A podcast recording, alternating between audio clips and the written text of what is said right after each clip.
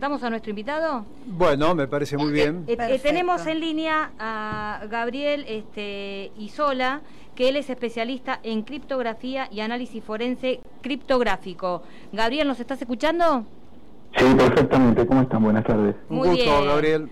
Bueno, muchas gracias por, por, atendernos y queremos tratar con vos un tema en este en este espacio de, que hemos denominado huella sindical, que hablamos del tema de el futuro de, del trabajo. Eh, vos sos especialista en criptomonedas. Exactamente, bueno, es una de las especialidades. Bueno, contanos porque qué son las criptomonedas y cómo funcionan. Las criptomonedas son básicamente un activo digital, es decir, es dinero en, el espacio digital. Eh, este dinero funciona como cualquier otro tipo de dinero por intercambio y por confianza. ¿sí? Nacieron alrededor del 2008 eh, y fundamentalmente nacieron como recompensa a un sistema de seguridad que transportaba información. No nacieron originalmente como una moneda de intercambio normal, sino como un modo de recompensa y hoy son una moneda de intercambio este, normal en todas partes del mundo. Obviamente están muy atacadas porque los bancos centrales de todos los países detestan este tipo de activos porque salen de, su control. ¿Sí? Pero eh, cada vez están más difundidas. Para que tengan una idea, hay 12.000 tipos de criptomonedas en el mundo. La, más conocida es el Bitcoin. Es la más conocida porque es la primera.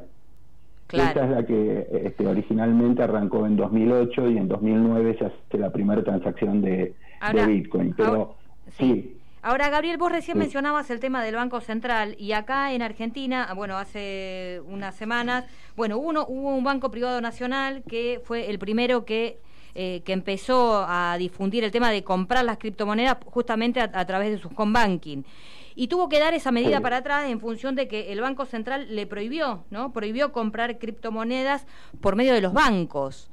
Digamos, ¿qué, digamos ¿cómo, ¿cómo es el tema? ¿Cuáles son los riesgos de las criptomonedas? Más allá de que entendemos que es lo que viene y que está muy difundido y que es una cuestión de confianza, como lo que vos estás diciendo. Pero ¿cuáles son los riesgos y por qué está negativa el central en, en el tema de, bueno, de, entendemos que no están reguladas? Claro, empiezo, empiezo de atrás para adelante. La negativa del central o de los bancos centrales es porque directamente compiten contra su poder. Las criptomonedas no necesitan de órganos de control porque el ecosistema en donde están implantadas es el órgano de control. Es decir, una criptomoneda básicamente es un consenso entre un ecosistema de personas que acuerdan que ese valor que tiene esa criptomoneda es un valor razonable y de confianza por el cual pueden comerciar. Todo eso está fuera de, totalmente de, los controles de, un banco central. ¿Y por qué no en los bancos? Porque justamente va en contra de los sistemas bancarios. Los sistemas bancarios, ustedes lo deben saber mejor que yo, usted va con un dólar al banco, lo deposita y el banco solamente tiene que tener 8% de ese dólar adentro del banco, lo demás, con lo demás crea más dinero, o sea, crea dinero de la nada. Eh, eso en una criptomoneda es imposible porque todas las, eh, transacciones quedan registradas y se puede ver desde, eh, por ejemplo, la que yo le decía en el 2008 a la fecha, se puede ver todas las transacciones que se hicieron con Bitcoin desde que empezó, todas, absolutamente todas.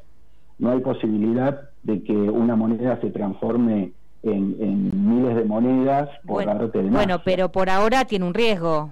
Es, es, es una operación riesgosa. ¿O no? Eh, bueno, a ver, eh, ¿cómo definimos riesgo?